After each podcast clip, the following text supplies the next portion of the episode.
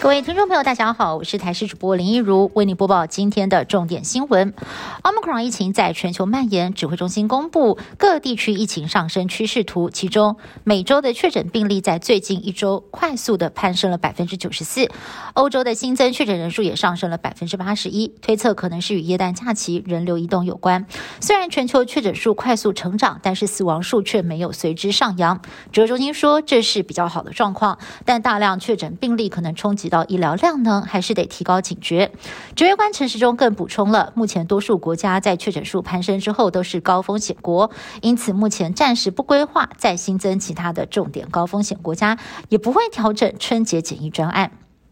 台湾首度出现了感染 Omicron 的本土个案。原本台北市某防疫旅馆验出三例染上 Omicron 的境外移入个案，经过了疫调追查，指挥中心判定住在五楼的案一七零八五就是这起群聚的感染源头。另外两位案一七零五八还有一七零九九疑似是被他传染，因此改判这两个人为本土个案，而这也是本土首二宗染上 Omicron 病毒的本土个案。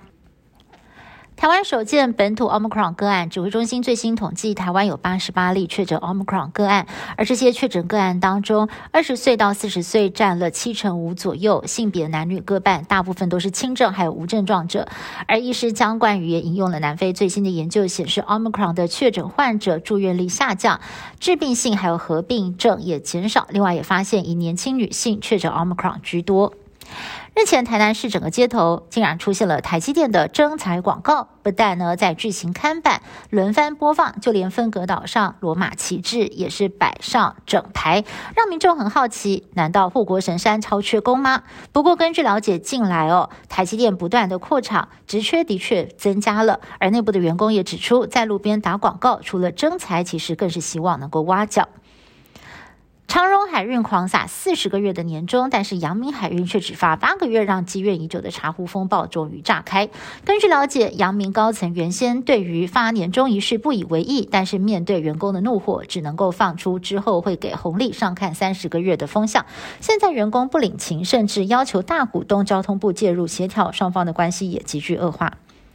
美国德州有居民发现，竟然有鱼从天上掉了下来，还以为是末日景象，但其实这是罕见的气候现象，很可能呢是当地出现龙卷风。龙卷风将水中的小鱼或者是青蛙等生物带到空中，等到龙卷风消失的时候，小鱼就落到地面。气象专家表示，这是所谓的动物与亲眼目睹的民众都啧啧称奇。